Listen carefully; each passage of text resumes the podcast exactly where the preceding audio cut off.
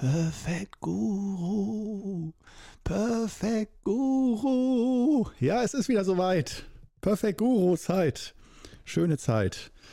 Ah, ja, wundervoll, dass du wieder mit dabei bist heute bei einer weiteren, heute definitiv super ungeplanten und hoffentlich möglichst chaotischen Episode dieses genialen Lieblingspodcasts von dir und von mir sogar. Es ist auch mein Lieblingspodcast.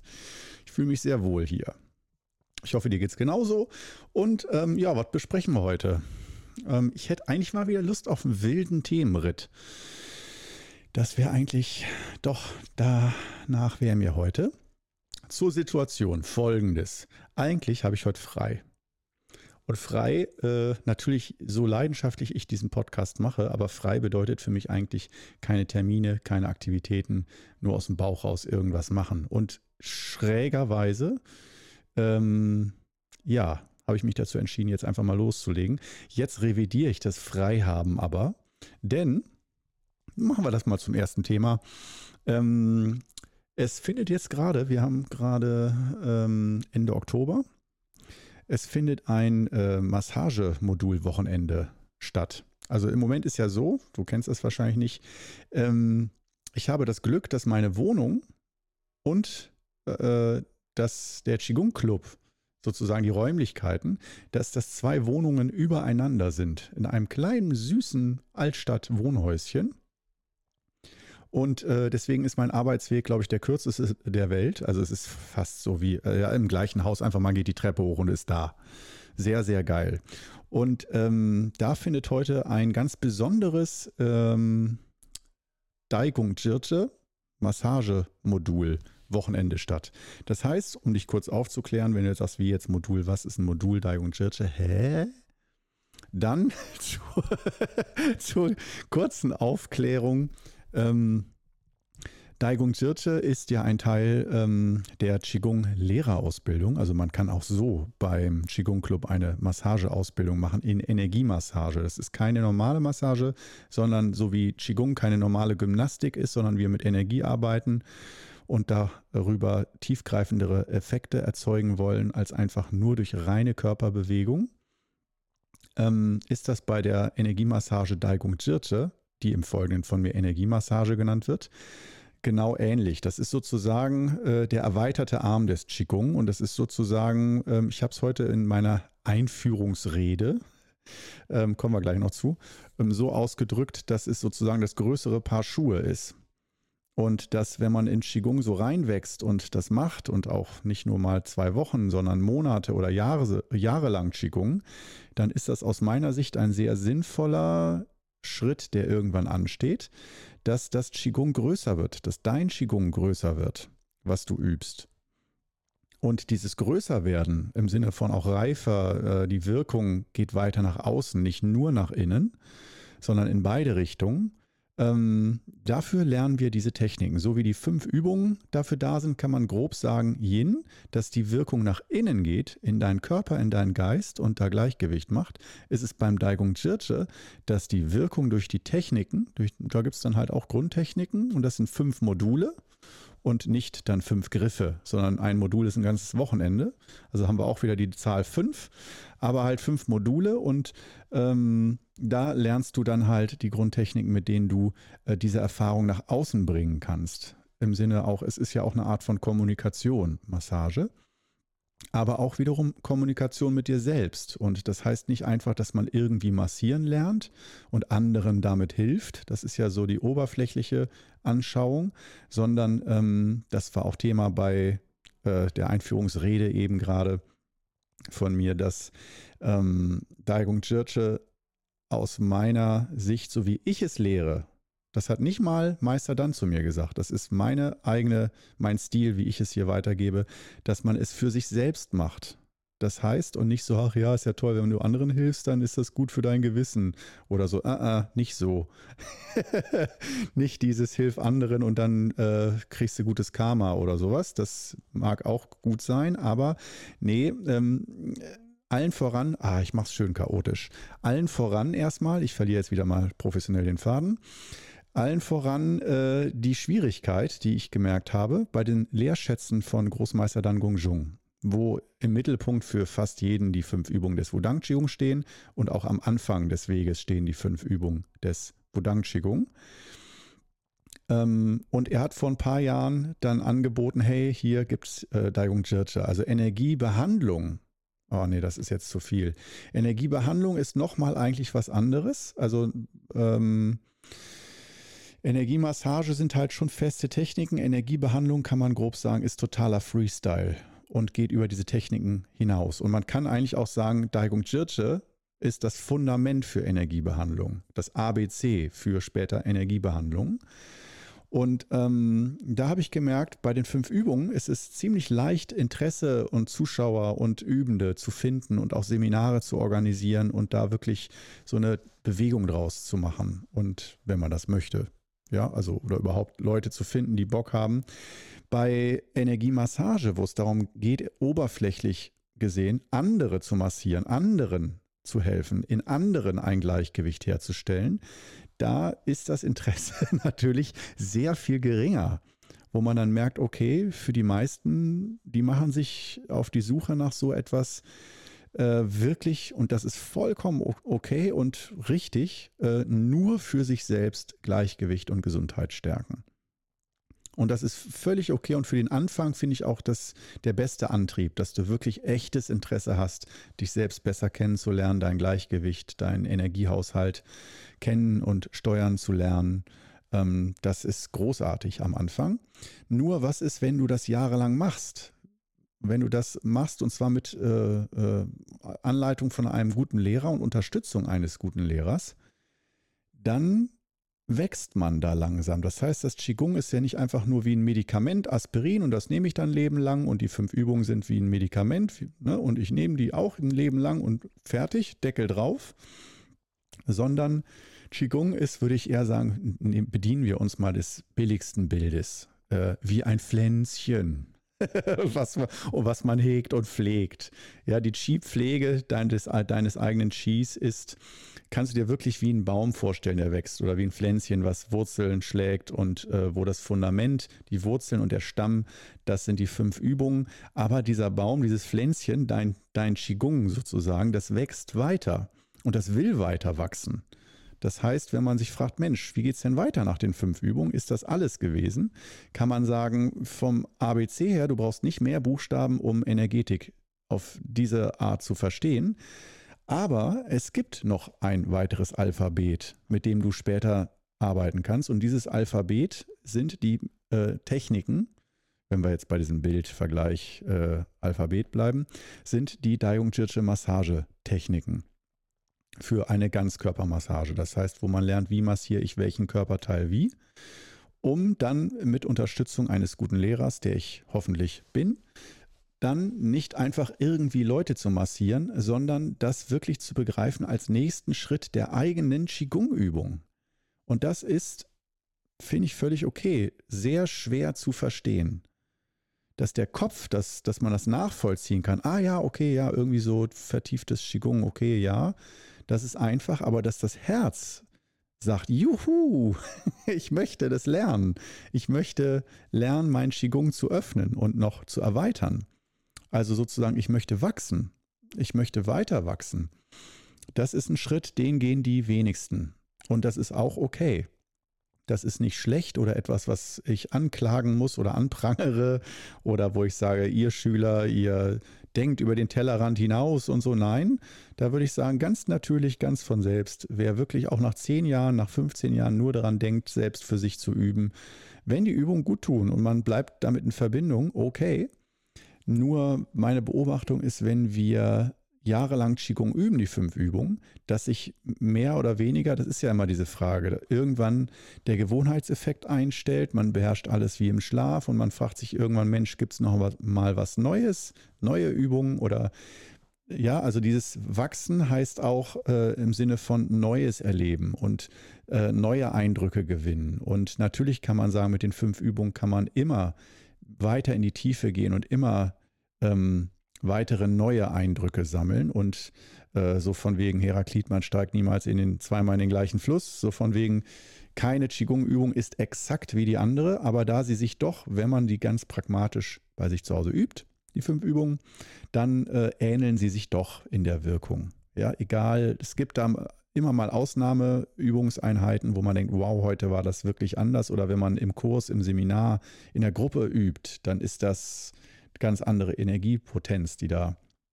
besteht und wo man auch merkt, wow, das fühlt sich jetzt ganz anders an und wirkt auch anders, in der Gruppe zu üben. Und deswegen kann man dann auch die Lehrschätze von Meister Dann vielleicht besser nachvollziehen. Der hat ja diese sieben Lehrschätze. Hm, oh Gott, ich zähle sie einfach mal auf und du wirst sehen, ich werde stottern und äh, stammeln, weil ich sie selber gar nicht so richtig drauf habe, weil es noch ziemlich neu ist, dass er sie so aufgezählt hat. Ähm, wir versuchen es mal. Test für Korno. Weiß er jetzt auf Anhieb die sieben Leerschätze? In der richtigen Reihenfolge vor allen Dingen. Also, eins ist leicht. Das ist ähm, die fünf Übungen Lernen. Darüber hatten wir eben schon gesprochen, der Anfang. Dann als zweites, der zweite Lehrschatz ist ja Seminare geben ähm, beziehungsweise Kurse geben. Das heißt, die Übungen an andere weitergeben. Und auch da haben wir ja dieses Element, wenn du jetzt eben zugehört hast, da haben wir ja auch dieses Element ähm, des Weiterwerdens, des Größerwerdens, des Wachsens, dass man das Qigong nicht nur nach innen richtet, sondern in Verbindung nach außen tritt und da auch Qigong im Umfeld, im Ambiente, in einem Raum stattfinden lässt und äh, dass es dadurch größer wird. Wenn du das in einer Gruppe mit fünf Personen machst, mit zehn Personen machst, dann ist diese Wirkung größer, als wenn du das alleine machst. Und dieses Größerwerden heißt auch, du hast mehr, aus meiner Sicht, mehr Energiepotenzial, dass die Übungen stärker sind, mächtiger werden, dass du mehr erkennst, mehr und mehr erkennst, wow, damit kann man ganz großartige Dinge bewegen und auch schwerwiegendere gesundheitliche Probleme äh, ähm, öffnen, Blockaden lösen und so weiter. Ähm, und dies, diese Energiepotenziale, nach denen suchen wir. Und wir fangen aber ganz einfach mit den fünf Übungen an. Dann, dass wir sie weitergeben. Dann die dritte Stufe oder der dritte Lehrschatz ist dieses Tischologie. Also ich nenne es mal jetzt ganz kurz gefasst der psychologische Aspekt, dass du durchaus auch in Einzelgesprächen mit Schülern ähm, ich will es mal sagen, auf gut Deutsch kann man auch ein bisschen von Coaching sprechen. Dass man also die Qigong-Übungen einbindet, mit dem Alltag verbindet und auch weiß, wow, nicht nur die fünf Übungen wirken, sondern auch der Alltag wirkt. Und das ist so ein bisschen das Bewusstsein, was ich entwickle. Alles in meinem Alltag wirkt auf mich. Und ich fange mit den fünf Übungen an, um die Wirkung klarer erkennen zu können von einzelnen Alltagsaspekten, zum Beispiel in einer Partnerschaft, wie wirkt die auf mich, mein Job, wie wirkt der auf mich, auf meine Psyche, auf meine Gesundheit. Und ähm, dass wir bei der Tischologie sozusagen diese Ausweitung haben von der reinen Qigong-Übung, dass wir reflektieren und gucken, Mensch, ähm, Qigong bedeutet die Kunst, mit dem Leben umzugehen. Und die Kunst, mit dem Leben umzugehen, findet nicht nur während der fünf Übungen statt, sondern eigentlich als Schwerpunkt im Alltag. Und das heißt, dass Qigong streng genommen bedeutet, ich beschäftige mich mit meinem Alltag, mit meinem Schlaf, mit meiner Arbeit, mit meinen Freundschaften, mit meiner Familie, mit allem, was auf mich so wirkt jeden Tag. Und vor allen Dingen auch das, nennen wir das Kind beim Namen, normalerweise mit vor allen Dingen den Extremen, die Dinge, die mir am meisten Energie und Kraft geben und die Dinge, die mich am meisten schädigen oder die mir am, am meisten meine Gesundheit rauben oder am meisten Energie rauben, am meisten Kraft oder auch innere Kraft rauben. Und ähm, dass wir da das Bewusstsein und die Klarheit erlangen und dann auch tatsächlich als Qigong-Übung den Alltag auch ändern oder unsere Beziehungen zu anderen Menschen ändern. Und das heißt nicht gleich immer hopp oder top, sondern das kann auch bedeuten, dass man versucht, äh, die Beziehung zu den Menschen um einen herum zu verbessern. Und man merkt, wow, wenn die Menschen um mich herum, äh, wenn ich da die, äh, die Verbindung zu denen verbessere, und das muss man ja ganz individuell mit jedem Menschen einzeln gucken, wie man das macht. Und das heißt auch nicht, dass alle Beziehungen vorher schlecht waren, aber auch bei Beziehungen, wo man denkt, nö, läuft doch alles, kann man trotzdem beim Qigong gucken, kann ich da noch was entwickeln? Kann ich da noch einen Schritt weitergehen? Und da merke ich gerade, wo ich diese Worte ausspreche, oh Gott, das wäre mal wieder Zeit für mich, weil ich habe sofort jetzt einige Menschen im Kopf, wo ich denke, da muss ich direkt ran und arbeiten. ja, da muss ich mir auch an die eigene Nase fassen, an diesem Punkt. Das heißt, es geht nicht nur darum, dass du dann lernst, andere zu coachen und anderen zu sagen, wie sie zu leben haben und ihr Leben aufzubauen haben, sondern natürlich vorrangig sich an die eigene Nase zu fassen Also die Tischologie beginnt auch erstmal bei einem selbst und es hat viel mit Reflexion zu tun und mit Zusammenhänge erkennen. Und äh, dass wir auch erkennen, Mensch, ich, die tollste Qigong-Übung, wenn ich die jeden Tag mache, die verdampft Tropfen auf einen heißen Stein, wenn mein restlicher Alltag nur Ungleichgewicht erzeugt. Dann ist die Qigong-Übung oft nicht stark genug.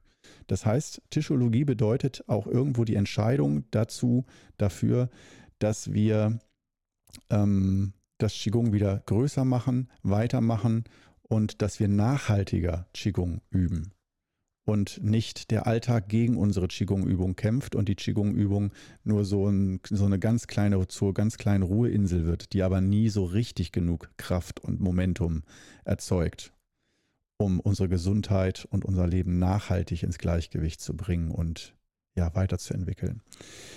Also, das ist dieses dritte Ding, Tischologie.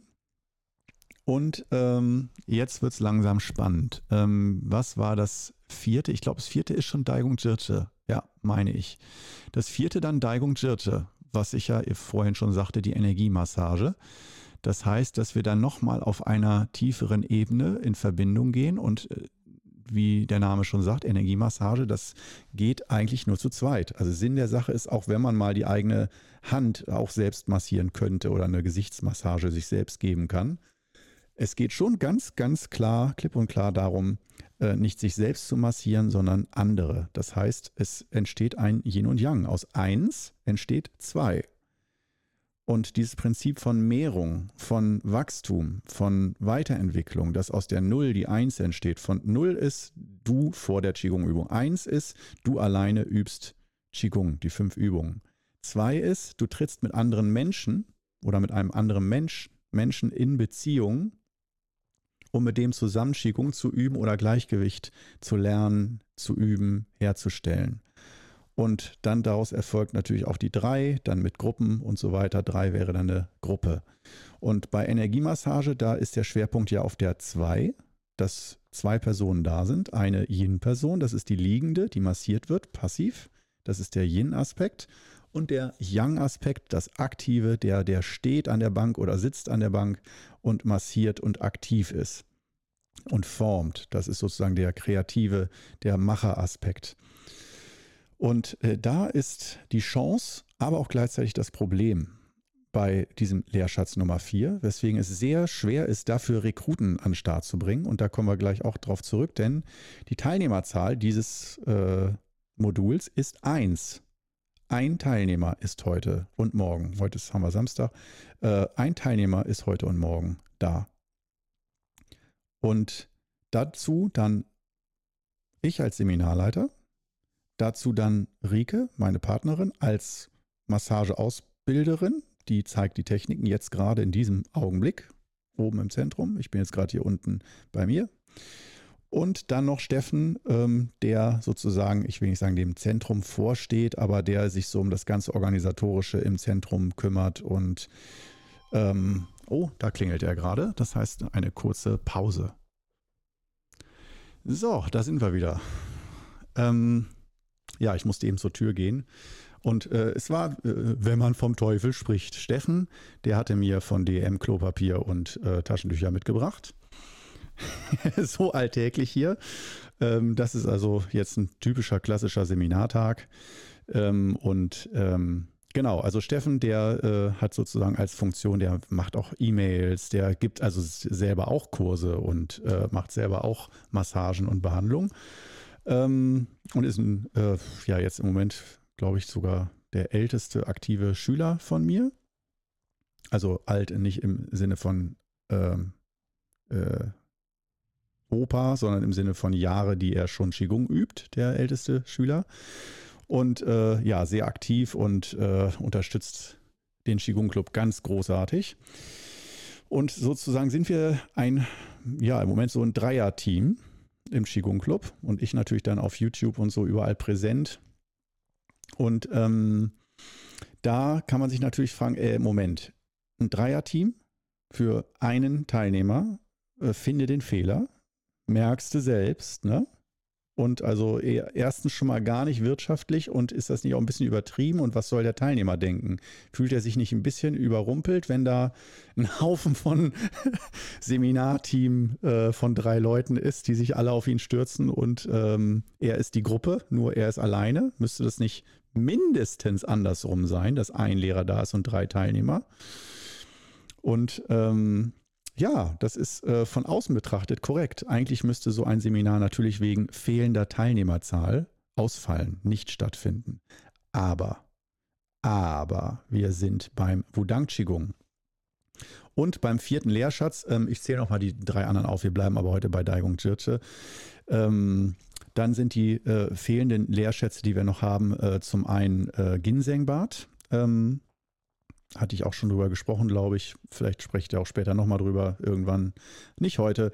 Dann äh, haben wir die Tee- und Kräuterkultur. Ähm, das heißt Qigong-Übung über tatsächlich chinesische Medizin, also im Sinne von Kräutern und Tees, die wir zubereiten und die auch mit dem Körper eine Art Übung machen. Und als siebte, siebten Lehrschatz haben wir noch die China-Reise. Das heißt, nicht irgendeine Pauschal-Touri-China-Reise auf dem Yangtze-Kiang, sondern ähm, eine China-Reise, die äh, eine Ausbildungsreise ist, die dann im Lehrzusammenhang mit dem äh, Qigong-Club äh, organisiert wird und wo wir wahrscheinlich dann auch Großmeister Dan Gongzhong treffen in China und so weiter und da Daigung Jirche oder auch andere Qigong-Übungen lernen und uns weiter und fortbilden. Aber das ist eigentlich fast schon so eine Angelegenheit, wo man jetzt nicht äh, sich die Reise auspickt und sagt, die Thematik interessiert mich, da fahre ich mit, sondern man fährt einfach mit nach China und weiß nicht ganz genau, was man da lernt und was da passiert. Das heißt nicht so ganz hohe Erwartungen und ganz klare Vorstellungen, was man dann mit welcher Art von Zertifikat man dann wieder zurückkommt sondern äh, es gibt da auch schon Pläne, aber äh, was man vielleicht machen kann, zum Beispiel eine weitere, ein weiteres Ausbildungsmodul für eine weitere Stufe für Daigung Chirche, für die Energiemassage. Die zweite Stufe, das wäre so ein Klassiker, weil die erste Stufe, die Grundtechniken, die lernen wir hier in Deutschland. Und äh, die wird dann ganz offiziell, also wird auch von mir geprüft im fünften Modul, aber die kann man dann auch nochmal ganz offiziell von Großmeister Dan Gongzhong in China prüfen lassen oder kontrollieren lassen, sagen wir es mal so. Hört sich schlimmer an, als es ist. Und äh, dann kann man in China theoretisch auch die zweite bzw. dritte Stufe in Daiyong Jirche ähm, erlangen. Aber was ich dazu schon sagen kann zu diesen äh, neueren Stufen, da geht es nicht darum, immer mehr Geld zu bezahlen und nur Geld, Geld, Geld, sondern es geht vor allen Dingen darum, immer mehr Zeit damit zu verbringen. Also sprich, das auch zu üben, was man lernt. Und beim Qigong, da fällt es den meisten, wie ich vorhin schon oft anmerkte, sehr leicht, weil das ist was, das machst du nur für dich. Hast dir danach geht es dir besser als vorher. Und äh, diese Überwindung dann zu sagen, wo man eh schon manchmal energetisch auf dem Zahnfleisch läuft, vielleicht, dann zu sagen, so, und jetzt helfe ich noch anderen, boah, das ist zäh. Das heißt, streng genommen kann man sagen, dass Daigung Jirche eigentlich erst oder Energiemassage erst stattfinden sollte, wenn du einen Energieüberschuss hast. Entweder dadurch, dass du eh noch so jung bist, Anfang 20, und man so sagt, ja, da hast du eh noch Energie und nicht, wenn du schon 65 bist und so viel äh, Zipperlein und Energieschwäche schon, dass das nicht angebracht wäre, dann noch ganz viel Energie abzugeben an andere Menschen. Und ähm, aber kommt halt immer auf den Zustand an. Das Alter ist ein, nur ein Faktor. Man kann aber auch theoretisch noch auch mit 50, 60 natürlich andere massieren und sehr gut in der eigenen Kraft und Energie sein. Das will ich jetzt nicht anzweifeln an dieser Stelle. Aber ja, jetzt hast du auf jeden Fall alle sieben Lehrschätze gehört. Und ähm, ja, das mit, diesem, mit der China-Geschichte, der siebte Lehrschatz, ähm, wo man die Übung dann noch größer macht, im Sinne von auch geografisch größer, weil auch China und Deutschland im übertragenen Sinne wie Yin und Yang sind. Ähm, wobei Deutschland Yin ist, China Yang, also China groß und China ist mehr der Osten, mehr Frühling, mehr Innovation, neu, frisch, viel Bewegung. Hochhäuser werden einer nach dem anderen zu Hunderten hochgezogen oder zu Tausenden werden riesige Hochhäuser und Plattenbauten hochgezogen gerade. Also eine ganz starke Bewegung in China und ähm, die ist in Deutschland ja eher stagnierend, also eher oder eher langsam und zäh, auch von der Politik her und auch von der Bürokratie her ist doch alles eher sehr langsam und sehr viel kleiner und deswegen würde man von den Attributen her sagen, Deutschland ist eher Yin. Hat aber auch dafür, das ist, also Deutschland ist nicht schlecht und China super, sondern äh, das kann man auch andersrum sehen, dass in China dadurch viel chaotisch ist oder äh, ja, dadurch, dass diese Bewegung überhaupt stattfinden kann, muss, müssen aber viele unterdrückt werden. Ne, dass die Regierung einfach sagt, wir machen das und fragen niemanden, ob er sich wohl dabei fühlt. Und in Deutschland ist eher sowas, wir fragen jeden Einzelnen oder verschiedene Fraktionen, ob sie sich wohl damit fühlen. Und im Endeffekt passiert dann gar nichts, weil irgendjemand immer, irgendeine Lobby dagegen ist. Das war jetzt sehr überspitzt formuliert. Entschuldigt, kannst du gern sagen, Korno hat keine Ahnung von Politik, hast du recht. Ähm, ich wollte nur ungefähr mal so sagen, dass man dieses Yin- und Yang-Prinzip auch auf Länder übertragen kann.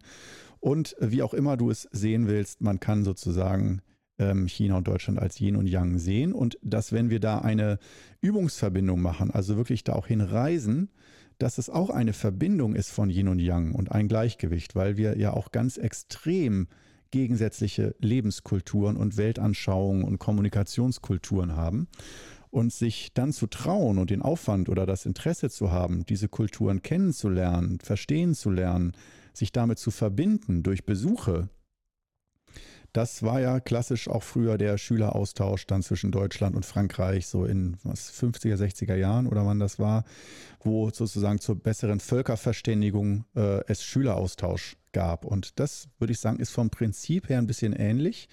Nur, dass jetzt nicht ganz viele Chinesen hier nach Deutschland kommen, da hatte zwar Meister dann auch Idee, Ideen, dass er sagte, okay, wir müssen auch irgendwas hier äh, irgendwie dafür sorgen, dass auch Chinesen hier hinkommen, dass es so ein Austausch ist und nicht nur Deutsche gehen nach China und Meister dann als einziger Chinese nach Deutschland, um uns hier zu besuchen.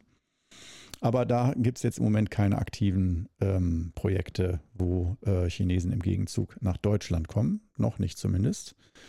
Kann aber zum Beispiel sein später, dass äh, chinesische ähm, Massagelehrer für Dayung Jirte dann mal im Qigong Club hier Gastlehrer werden oder so. Das kann ich mir vorstellen. Aber muss man sich auch fragen, warum, wozu? Wir haben die ja hier auch selber und nur weil sie Chinesen sind, heißt das nicht, dass sie das besser können. Ganz im Gegenteil, viele Deutsche können besser von Deutschen lernen, also einfacher, weil man ja sozusagen die gleiche Sprache spricht und nicht nur von Worten die gleiche Sprache, sondern äh, generell auch die Didaktik ist eine etwas andere in China, wie man Dinge beibringt als in Deutschland. Und das hat alles seine Vor- und Nachteile. Und ähm, das Schöne ist, wenn man in China ist, dann kann man auch mal so diese chinesische Didaktik und Kultur kennenlernen, auch als Gegensatz. Und das hat auf jeden Fall auch eine ganz große Wirkung. Ja, das. Jetzt haben wir erst 28 Minuten und ich habe irgendwie schon das Gefühl, als hätte ich schon die ganze Stunde fertig. Ja. Ähm, ja, in dem Sinne mh, hm, machen wir einfach nochmal weiter, oder? Also, wir haben die sieben Lehrschätze und ähm, genau. Ah, der rote Faden war wieder schön verloren. Wir haben also jetzt hier als Situation, ich führe dir das nochmal vor Augen, als Situation ein Lehrteam bestehend aus mir, sozusagen Leiter des Qigong-Clubs, äh, Leiter der Ausbildung, der sozusagen die Einführung gegeben hat, so ein bisschen Seminar, Theorie. Dann haben wir Rike als äh, ja, ähm, Ausbilderin direkt am Mann, die die Techniken vermittelt und Steffen, der den ganzen Ablauf vom Zentrum ähm, organisiert und vom Seminar, wann ist Mittag, wo, wie, was, äh, wenn Schüler Fragen haben und so kann er die alle beantworten, weil er auch so tief in der Materie drin ist. Ähm, und ähm, ja, warum jetzt für dieses Lehrteam ein Schüler und warum haben wir das nicht abgesagt? Das, äh, ich erzähle mal ein bisschen die Vorgeschichte. Ähm, das ist wieder ganz klassisch Wudang. Dass man merkt, aha, okay, hier sind wir nicht im normalen Ausbildungsbetrieb, wo es nur um Geld verdienen geht oder irgendwelche Institutionen, die äh, ja irgendwie eine Funktion erfüllen sollen oder sowas, sondern es geht um Energie. Das ist das Zentrum, das echte Zentrum vom Qigong Club ist Energie und nicht ein Raum oder eine Gruppe, sondern Energie. Das heißt, Wir schauen, wenn wir auf den Qigong Club schauen und Entscheidungen treffen, was machen wir, lassen wir etwas stattfinden, planen wir ein Seminar, veröffentliche ich ein Video oder nicht? Und was genau spielt sich da ab? Das richtet sich nach Energie nach Energie, die da ist. Und Energie, wenn man das übersetzt mal, wenn man jetzt fragt, wie jetzt Energie, ist das ein Gefühl oder was? Gefühl spielt da auch eine Rolle, aber äh, die Beurteilung von Umständen und Situationen. Umstände sind Energie, Situationen sind Energie. Die bestehen manchmal aus Menschen, aus Räumen, aus äh, Menschen, die in Räumen Dinge machen.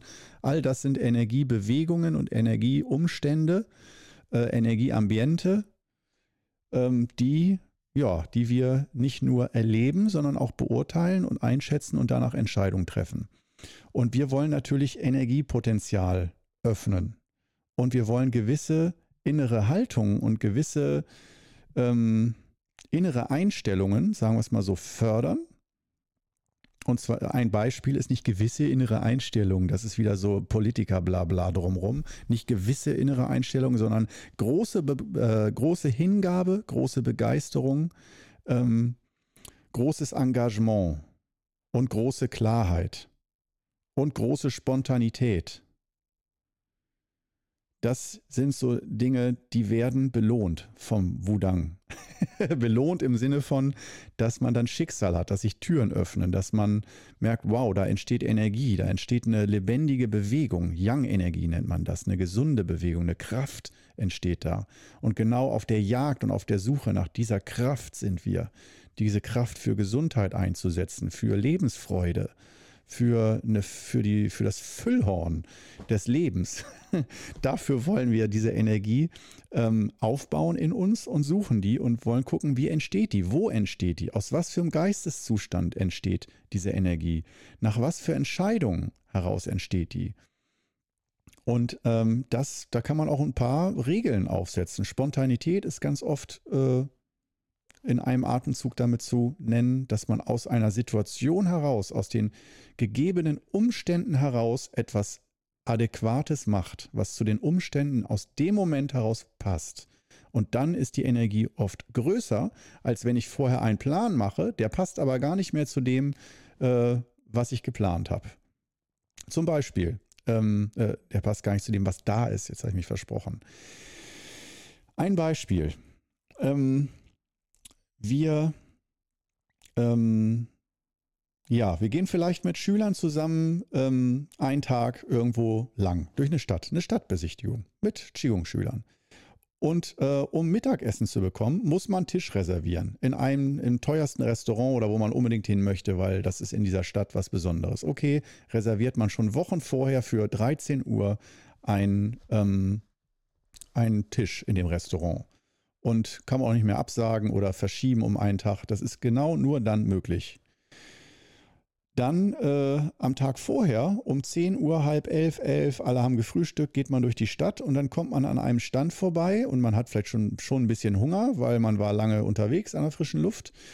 Äh, kommt man am Stand vorbei und das ist klar, wow, äh, da gibt es irgendwie super selbstgemachte Erbseneintopf oder irgendwas, wo auch wirklich Leute sagen, Mensch, die sind jetzt nur einmal im Jahr da, also Volksfest oder so, und da, das ist wirklich das Allerbeste, das Seltenste und diese Gelegenheit sollte man wahrnehmen. Und jetzt fragt man sich, Moment, jetzt habe ich schon den Tisch reserviert, aber jetzt habe ich hier diese einmalige Gelegenheit. Normal wird man sagen, nee, die müssen wir äh, streichen lassen, diesen besten Erbseneintopf der Welt vom Erbseneintopf Weltmeister, von der Weltmeisterschaft, der macht jetzt hier Erbseneintopf und man kann es jetzt essen, aber dann fällt der Restaurantbesuch flach oder man müsste da absagen. Und das deutsche Denken wäre, ah, schade, können wir jetzt keine Erbsensuppe essen, weil wir haben ja schon den Tisch gebucht. Das chinesische wäre, oh, jetzt ist dieses Schicksal da, diese besondere Gelegenheit, die packen wir beim Schopf, machen das und dann gucken wir später weiter, ob wir dann im Restaurant nur noch einen Kaffee trinken oder was wir dann machen. Gucken wir dann wo man auch als Deutscher wieder sagt, oh Gott, dieses ungeplante, chaotische, bla bla bla nicht gut. Lieber immer statisch bleiben, immer planbar, voraussehbar, vorausschaubar.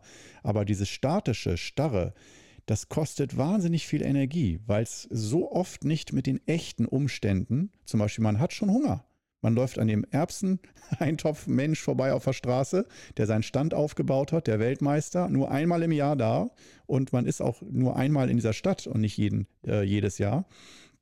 Und man hat schon Hunger, früher als gedacht. Ja, man hat Hunger, riecht die Erbsensuppe und denkt sich, yes, genau das jetzt, das wär's, voll. Dann würde ich sagen, aus, Sicht vom, aus, aus Sicht des Wudang Qigong, Gedanke da, Energie da, machen. Nutze das Momentum, bam, machen. Wenn man natürlich jetzt eine andere Situation hat, schwerer wird es, wenn zum Beispiel dann mit, man mit einer Schülergruppe da durchgeht, läuft an diesem Erbsenstand vorbei und in einer Stunde kocht irgendwie die Großmutter von jemandem für die Familie altes deutsches Essen, alte deutsche Gerichte. Ja, und wird für die ganze Gruppe gekocht. Die kocht schon seit zwei Tagen dafür dann muss man sagen, okay, was zählt mehr, der Erbseneintopf-Weltmeister oder die Großmutter, die seit zwei Tagen äh, ihre Kochkünste schon spielen lässt, damit wir in einer Stunde oder zwei Stunden als Gruppe äh, ganz exklusiv bei dieser Großmutter Essen bekommen. Dann würde ich sagen, aus meiner Einschätzung nach hat diese Großmutter, wenn man damit auch persönliche Verbindungen hat ne, und die das extra nur für diese Gruppe macht, dass die trotzdem noch Vorrang hat und man dann nicht sagt, jetzt scheiß auf die Großmutter, hat sie jetzt zwei Tage gekocht, kann sie doch wegschmeißen oder einfrieren, wir essen jetzt Erbsensuppe. Ja, das ist dann äh, wieder, das wäre so eine Relation, wo man sagt, ja, da hat dann auf einmal die Erbsensuppe ganz wenig Bedeutung. Da ist die Großmutter wichtig, die mit Herz und Leidenschaft. Ne, da hat, hat man wieder das, diese Hingabe, die Qualität, die Leidenschaft, mit der da gekocht wird, ähm, dass man dann sich dafür entscheiden würde und lieber noch ein bisschen hungert. Ähm, aber dafür dann vielleicht auch belohnt wird mit einem super Essen von der Großmutter. So, das war mal so ein klassisches, praktisches Beispiel, wie man ähm, aus Sicht, wie ich das kennengelernt habe, mit meinem Großmeister, wie man aus Sicht des Wudang so Situationen einschätzt und immer auf der Suche, auch wenn man denkt, na, ist doch nur ein Essen, ist doch egal, aber äh, dass der ganze Alltag aus vielen kleinen Entscheidungen besteht, die dazu führen, dass Dinge auf einen wirken. Sei es die Erbsensuppe oder wann man Hunger hat und nicht. Ähm, oder ja, einfach, dass alle Situationen so ihre Wirkung haben und dass man Situationen zu nutzen weiß oder halt auch die Freiheit hat, wenn der Plan schon völlig durchgetaktet ist für den ganzen Tag. Jede Minute ist verplant. Dann hast du ja gar keinen Spielraum mehr für Entscheidungen. Du weißt, und das kann für manche sehr befreiend sein, dass sie einfach wissen, dann ist das, dann ist das, dann ist das. Alles ist sicher. Ja, also dieses Sicherheitsgefühl wird gefördert, das äußere Sicherheitsgefühl, durch einen festen Terminplan. Alles durchgetaktet. Optimale Sicherheit. Das ist ja deswegen auch häufig in Altenheimen oder auch in äh, Heimen für psychisch Kranke oder sowas. Wenn das Nierenski weniger wird, man immer mehr Ängste hat, Unsicherheiten hat. Und das ist oft Problem von älteren Menschen, also von ganz alten Menschen und auch von psychisch behinderten Menschen, ähm, dass da oft Ängste sind und dass je fester der Tagesablauf geschnürt ist, desto wohler fühlt man sich und kann sich entspannen, weil man ganz genau weiß, 11.30 Uhr steht das Essen auf dem Tisch. 11.45 Uhr gibt es wirklich das Stückchen Kuchen und 11.50 Uhr wird die Tasse Kaffee auf den Tisch gestellt. Und das weiß man, das ist jeden Tag so. Und das gibt Sicherheit. Und dann kann man sich entspannen und weiß auch genau, wann was kommt und wie man sich darauf einstellt. Das ist so, ich würde mal so sagen, das kleine Leben, dass man äh, sich darin fortbildet, wie kann ich immer mehr Sicherheit im Außen schaffen und alles immer besser und genauer durchtakten. Der Nachteil ist nur, man hat gar keinen Spielraum mehr, um auf besondere Situationen einzugehen. Oder wenn es mal anders kommt, als man denkt, dass man dann völlig gestresst ist und völlig außer Rand und Band und Nervenzusammenbruch kriegt. Weil das Essen steht auf einmal nicht auf dem Tisch um 11.30 Uhr. Was machen? Man weiß es nicht. Man ist doch, hat sich doch auf den Plan eingeschossen und wenn der Plan nicht so funktioniert, ja, dann entsteht Ärger, Frustration, Angst, Hilflosigkeit Ohnmacht. Ne? Ich habe nur diesen Plan, ich weiß jetzt nicht, was ich machen soll. Und bei Meister dann in der Ausbildung in den Jahren, der hat uns so oft hin und her geschüttelt und alle Pläne kaputt gemacht, dass ich jetzt, äh, ich nenne es immer ähm, Plan A, B, C. Wenn ich mit Meister dann unterwegs bin, habe ich immer Plan A, B und C. Plan A wird durchgeführt. In 80 Prozent der Fälle wird er irgendwann unterbrochen, klappt nicht mehr oder Meister dann sagt, nee, jetzt doch was anderes. Hatte Idee, ja, Plan B. Dann geht es sofort fließend in den nächsten Plan über. Und ähm, wenn der dann auch irgendwie nicht funktioniert oder so, dann kommt Plan C. Und wenn man dann denkt, ja, manchmal auch Plan C nicht. Ja, ich sage nur Plan A, B, C. Im Kopf habe ich natürlich auch noch Plan D und E.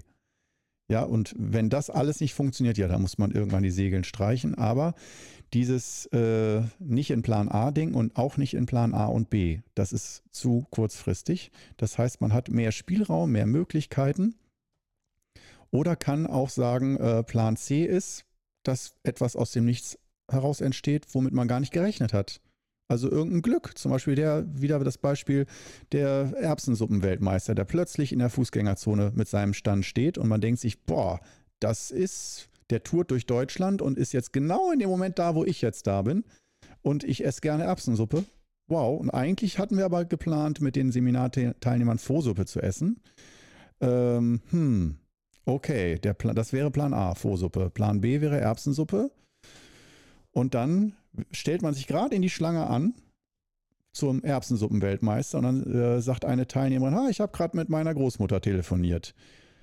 Und die hat gerade, äh, die macht heute das jährliche Supergrillen, wo irgendwie bla bla bla ganz spezielle Grillspezialitäten aus der Region, die sie selbst gemacht hat, seit Wochen gemacht sind.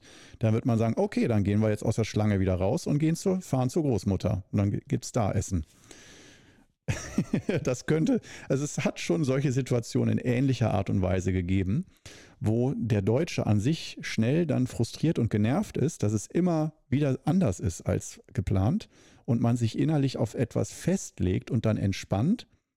Und dann wird man gestresst dadurch, dass auf einmal das, worauf man sich innerlich eingelassen hat, und mit all, all seinen Vorstellungen und Gedanken sich das schon vorstellt, so wird es sein, dass das einem weggenommen wird und dann ist man auf einmal wieder ganz woanders.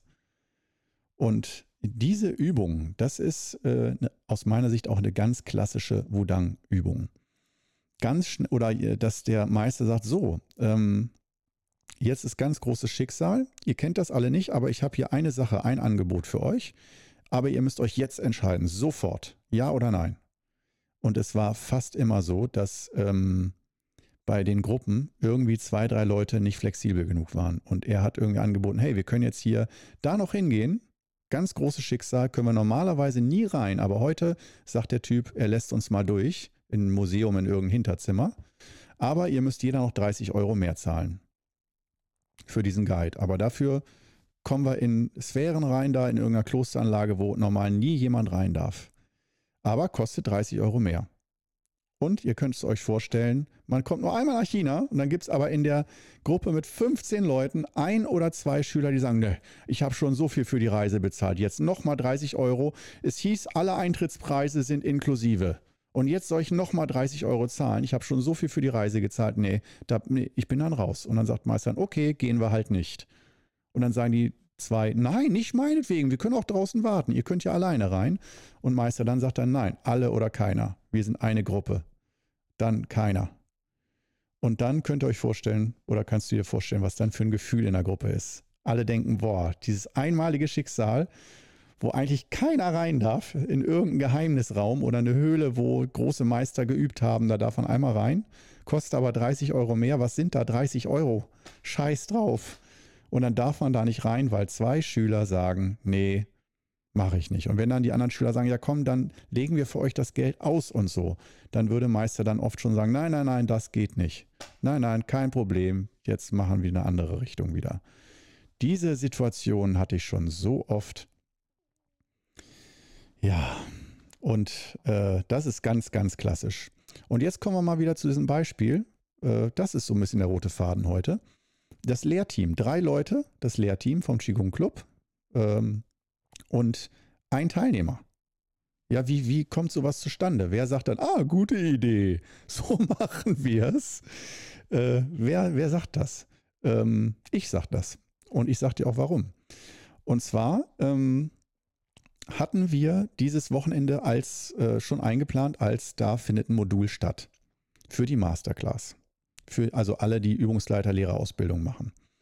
dann hatte ich jetzt vor einem Monat, anderthalb Monaten, als die Masterclass war, per Skype noch, wegen Corona, hatte ich gefragt, und da haben wir ja den Termin, hatte ich ja schon angekündigt, wer meldet sich denn jetzt alles an? Wer kommt denn alles zu dem Wochenende? Wer will da, äh, ihr könnt alle Massagemodule machen. Das erste Modul, wenn ihr noch keins gemacht habt. Also wir haben alles im Angebot. Jeder bekommt das, was, wo er gerade steht. Wer kommt? Und es waren, glaube ich, fünf oder sechs in, äh, in der Skype Masterclass online anwesend. Und äh, keiner, keiner hatte Interesse.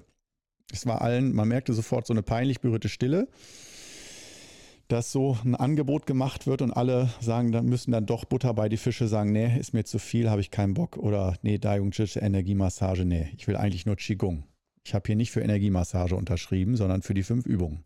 Was ja völlig okay ist. Ne? Also, oder dass dann die ein, zwei, die eigentlich diese Chance nutzen sollten, dann sagen, nee, ich habe dieses Jahr schon so viel Qigong gemacht und oh nee, ist mir jetzt zu viel gerade alles. ja, ich bin gerade in der Yin-Phase, so vom Qigong, brauche mal ein bisschen Pause vom Qigong. Ja, das ist äh, genau das, wo man im Wudang sagen würde, solche Schüler bleiben vor der Tür. Und die dürfen auch die fünf Übungen lernen und für ihre eigene Gesundheit Übungen machen, aber die kommen nicht in diesen inneren Kreis. Da, man kann sagen, wie eine Nationalmannschaft. Da sollten wirklich nur Leute reinkommen oder äh, wenn so ein Wochenende veranstaltet wird, da sollten eigentlich aus meiner Sicht nur Schüler sein, die wirklich mit ganzem Herzen das wollen und nicht, die sagen, naja, es ist halt irgendein Teil der Ausbildung, aber will ich nicht eigentlich. Diese Atmosphäre als Lernatmosphäre will ich eigentlich nicht. Ist so zäh, dass äh, das nimmt so viel Kraft und Freude und so viel Ausstrahlung, dass dann sollte es lieber gar nicht stattfinden. Das heißt, nochmal als Beispiel, wir hatten so gesagt, ah, Mindestteilnehmerzahl ist drei. Wenn drei Leute sich anmelden, ist immer noch sehr wenig für eine Ausbildung in Massage. Ja, also normal denkt man da eigentlich in Teilnehmerzahlen ab zehn Personen.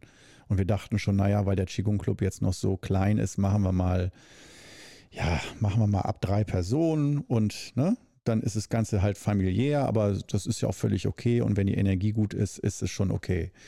Aber wenn die Energie gut ist, was bedeutet das Energie gut? Das heißt, dass die Leute die Faust heben und sagen, ja, ich will, geil, das findet statt. Wow, ich sag alles ab dafür und ich spare dafür. Das ist, darauf warte ich. Mal sehen, was da passiert. Alter, bin ich gespannt. Ja, also wirklich dieser, dass da ein gewisser innerer Druck ist, ein Antrieb, der sagt, ich muss dahin, ich will das erleben. Das ist was Besonderes, das ist einmalig, das ist nicht irgendeine unliebsame Arbeit, nicht ein Hausputz, den ich noch machen muss, sondern das ist ein Erlebnis, wow, ein Abenteuer, auf das ich mich einlasse. Und es hat auch noch was mit Qigong zu tun. Das liebe ich sowieso. Wow. Und es ist eine nächste Stufe vom Qigong. Massage ist, hört sich erstmal vielleicht ich habe keinen Bock auf Massage, aber das wird schon dann irgendwas mit Qigong äh, zu tun haben. Und ja, da hat sich dann halt äh, keiner gemeldet als Freiwilliger oder als, da merkte man, die Begeisterung ist nicht da. Und da wusste ich dann, okay, da muss man dann wieder erstmal Geduld haben oder noch einfach ein halbes Jahr, ein Jahr, zwei Jahre länger YouTube und äh, nach außen Gefühl geben und Seminare geben, bis ein paar Schüler da sind, die ähm, meine eigene Begeisterung für Qigong aufnehmen, die teilen und dass man sie dann zusammen erleben kann. Und da mache ich lang genug Qigong, um zu wissen, wenn ich jetzt seit anderthalb Jahren das auf YouTube deutschlandweit mache, das dauert einfach auch ein bisschen. Und daher auch, dass man dann auch sagt, ach, auch wenn es drei Leute sind, für den Anfang ist das gut. So, in dem Sinne gibt es erstmal noch ein, ich merke schon, ich werde heiser vom vielen Sprechen, gibt es erstmal ein Schlückchen Tee Heute haben wir ähm, Lungching-Tee.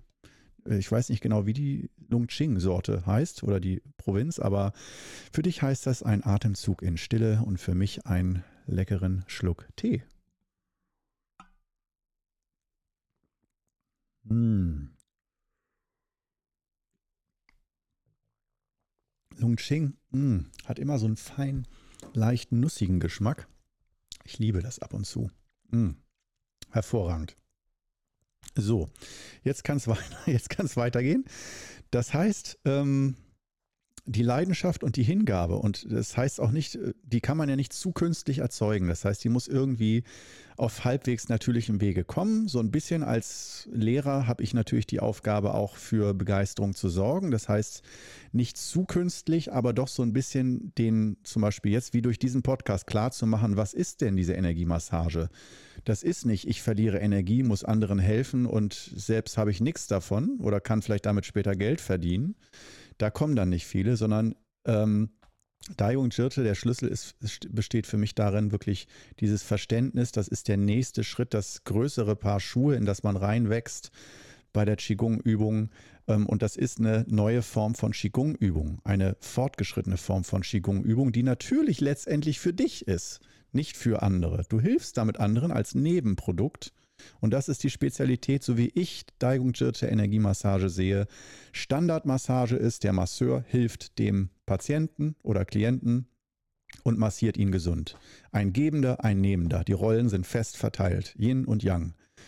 Aber ich sehe darin ein Ungleichgewicht, wenn der Masseur immer der Gebende ist und er muss ganz viel immer nur geben, geben, geben. Was bekommt der Masseur? Wo ist da das Gleichgewicht? Dann kann man sagen Geld. Aber Geld ist, uh -uh, das funktioniert so nicht. Das ist zwar auch ein bisschen Austausch, äh, er gibt Energie, und Kraft und bekommt Geld als Austausch, kann man sagen, super. Nee, im Wudang Qigong ist diese Rechnung, geht die nie auf, weil das, was du gibst, ist so unbezahlbar. Das, ist, das hat viel mit Lebensenergie zu tun, die da aus meiner Sicht kannst du zwar einen gewissen Ausgleich schaffen mit Geld, ja, dass derjenige sich was zu essen kaufen kann davon dann, aber ähm, als Antrieb zu massieren, daran merkt man es, dass wenn man das ein paar Jahre macht oder dann fragt, Hä? und willst du immer schön anderen Energie, deine Lebensenergie verschenken, kriegst auch ein paar Groschen dafür. da ist die Motivation, Verständnis, äh, also sehr, ich habe dafür sehr viel Verständnis, dass die nicht sehr groß ist, dass keiner da Bock zu hat, dass sie sagen, nee, ich schaffe schon kaum für mich selbst die Energie zusammenzuhalten und dann soll ich noch groß spendabel sein, ja ähm, so wie ich bin selber fast am Verhungern, aber soll dem Bettler dann 10 Euro reinstecken in seinen Hut. Und selber weiß ich danach nicht mehr, wovon ich mir was zu essen kaufe. Das ist so dieses Prinzip, weswegen da die Warteschlange nicht so lang ist bei der Energiemassage. Aber, und jetzt kommen wir zum Aber, die Auflösung. Ähm, weswegen dieses Seminar, dieses Modul, dieses Wochenende stattfindet. Es hat sich einer der Schüler, Oliver, gemeldet ähm, von der Masterclass der war bei dem Masterclass-Treffen nicht dabei gewesen, bei dem Online, und hat gesagt, wie sieht es denn jetzt aus hier mit Daigo Jitsche Ausbildung? Äh, wann, ich möchte loslegen. Ich bin motiviert. Wann geht's los? Und er wusste nicht von dem Termin.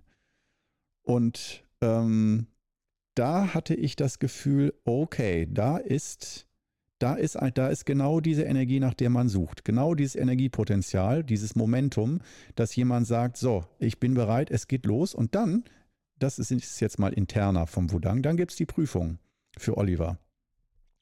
Und zwar nicht, ja, du, äh, wann passt es dir denn? Äh, Hauptsache es findet statt. Wir richten uns voll und ganz nach dir und Hauptsache einer will das nur lernen und wir rennen dir auch hinterher.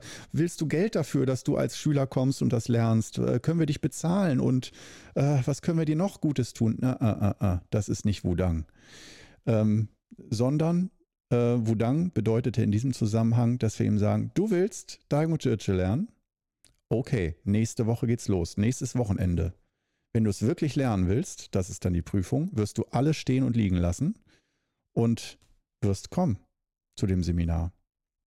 Und wir haben ihm gesagt, okay, entweder im Januar, da ist das nächste offizielle Modul, mit anderen Teilnehmern vielleicht auch, oder wenn du wirklich so dringend das lernen willst, nächste Woche, nächstes Wochenende komm vorbei.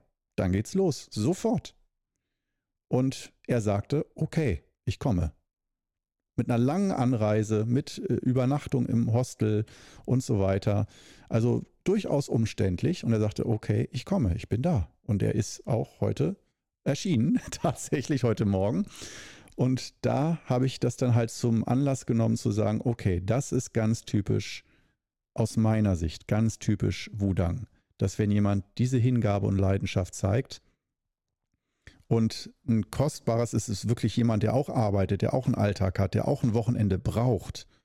und der auch sagte dann so ganz offen, äh, und das kenne ich so gut, der Klassiker, dass man ein, zwei Tage vorher noch überlegt hatte, abzusagen, weil es doch alles zu viel ist und man so dringend ein Wochenende braucht und dann noch wieder arbeiten und irgendwelche Abenteuer. Das merke ich auch. Ich habe auch am Wochenende, ich hatte, für, mir, für mich war es genau das Gleiche. Die letzten Wochen waren durch Seminarreisen, Behandlungen und so so kräftezehrend. Das hat, ist so an die Substanz bei mir gegangen, dass ich echt wusste, ich brauche dieses Wochenende ganz dringend. Sonst, sonst gehe ich langsam, aber sicher kaputt. Und ich habe das jetzt doch das Seminar angeboten. Aber ich konnte es mir nur anbieten, indem ich mir sage, okay, auch du, Korno, musst da dich als Teilnehmer begreifen. Zwar gibst du das Seminar oder leitest es an, aber mach es auf eine Art, dass du nicht deine ganze Energie reingibst und hoffst, dass irgendwas ankommt, sondern bedien dich auch. Ja, bedien und nicht von einem Teilnehmer, sondern bedien dich an dem Pool, an der Gruppe, dass da eine Kraft ist, eine Gruppe kommt zusammen, Menschen, die in die gleiche Richtung schauen.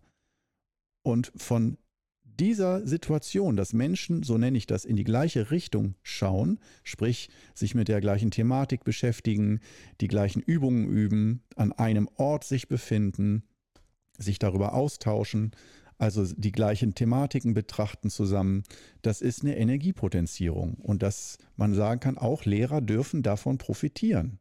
Und nicht Lehrer oder Physiotherapeuten oder so, die müssen immer nur geben, geben, geben und die Schüler und Patienten nehmen, nehmen, nehmen, konsumieren, sondern dass man zusammen eine Kraft aufbaut unter der Anleitung von einem Lehrer.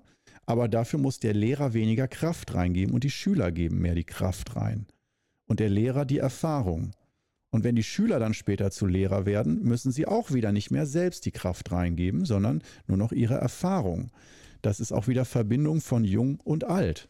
Und das dann aber der Gesamtpool bedeutet viel Energie für die jungen Schüler, für die alten Schüler und nicht nur jetzt vom Alter her, jung und alt, sondern einfach von der Zeit her, wie lange man schon sich mit Qigong auseinandersetzt. Und da ist dann diese, aus meiner Sicht, diese Prüfung bestanden worden in, in dieser Situation. Das heißt nicht, dass der Schüler dann immer alles weiß und kann, aber das ist so eine aus meiner Sicht typische Wudang-Prüfung, dass man ein Angebot bekommt, sehr spontan, sehr fordernd und auch Teile vom, von der inneren Stimme sagen, nein, tu dir das nicht an, lass das, das ist eine Überforderung oder das ist jetzt alles zu viel oder es ist alles zu ungewiss und zu wenig Sicherheit. Und Qigong, merkt man, ist, wenn man da auf tiefere Ebenen kommt, also über die bloßen fünf Übungen zu Hause für sich selbst alleine hinausgeht, dann beginnt das Abenteuer. Und das ist das Energieabenteuer. Das heißt nicht, dass man irgendwie äh, reißende Wildbäche in einem kleinen Holzkanu runterfährt und sagt, das ist jetzt Abenteuer und vielleicht überlebe ich's, sondern das ist dieses Alltagsabenteuer, dass da Umstände sind, die ich nicht genau einschätzen kann, aber dass ich mich darauf einlasse und das Vertrauen habe in den Lauf der Dinge und dass das zur richtigen Zeit kommt, was ich brauche. Und das ist nicht von mir von oben herab gesagt, sondern wow, wow, wow, das habe ich selber auch oft, die Situation. Und nicht immer, dass ich dann immer das Richtige tue, sondern dass ich auch merke, manchmal, äh, selbst ich als Lehrer, äh, dass ich auch manchmal in den Prüfungen, die mir das Leben gibt, versage, dass manchmal ein gutes Schicksal da ist, eine gute Chance da ist und ich sie aber nicht wahrnehme, weil ich denke, ich will nur noch meine Ruhe haben, ich kann nicht mehr, nee, egal wie toll das jetzt ist, was hinter der Tür auf mich wartet, ich will einfach jetzt in keinen neuen Raum reingehen. Ich will einfach mal hier meine Ruhe haben und muss einfach mal Pause haben. Und auch das, jetzt kommen wir zu dem anderen Aspekt, ist okay. Das heißt, man muss nicht zwanghaft immer neue Türen einrennen. Man darf sich auch mal eine Verschnaufspause gönnen, wie der andere Schüler sagte, eine Yin-Phase. Das ist, finde ich, auch völlig okay. Aber wir gucken halt schon größtenteils auf die Yang-Phasen, also auf das nicht, was wir nicht wollen und nicht können und was alles zu viel ist, sondern dass wir schon sagen, wir sagen Ja zum Leben, zum Wachsen, zur Neugierde, zum Entdecken von neuen Dingen, äh, zum Erleben von neuen Dingen und äh, lassen uns, soweit es irgendwie geht, auch gegen innere Widerstände oft, lass uns darauf ein, weil wir merken, das bedeutet neue Energie, neue Kraft und das bedeutet eine Art von Vitalität und Jugendlichkeit und im guten Sinne, die wir mit unserer Lebenserfahrung verbinden. So, jetzt haben wir die Stunde schon wieder um. tja, so einfach ging es. Also ging heute um die sieben Lehrschätze, um Hingabe, um Prüfungen, Prüfung des Wudang. Schön, dass du mit dabei warst und dir das reingezogen hast und wieder einen kleinen Einblick gewonnen hast darüber, wieso die Wudang-Schule ticken kann. Es gibt da sicherlich auch unterschiedliche Auslegungen, aber das ist aus meiner Sicht ganz klassisch Wudang Qigong. So, ich hoffe, dir hat Spaß gemacht und dann bis zum nächsten Mal.